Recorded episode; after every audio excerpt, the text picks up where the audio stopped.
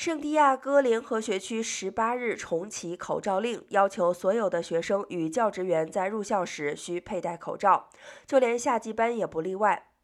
学区主席 Sharon 近日强调，如果想进校区就要上课，就要戴好口罩；如果不愿意戴，那就干脆不要返校，在家继续远距离上课。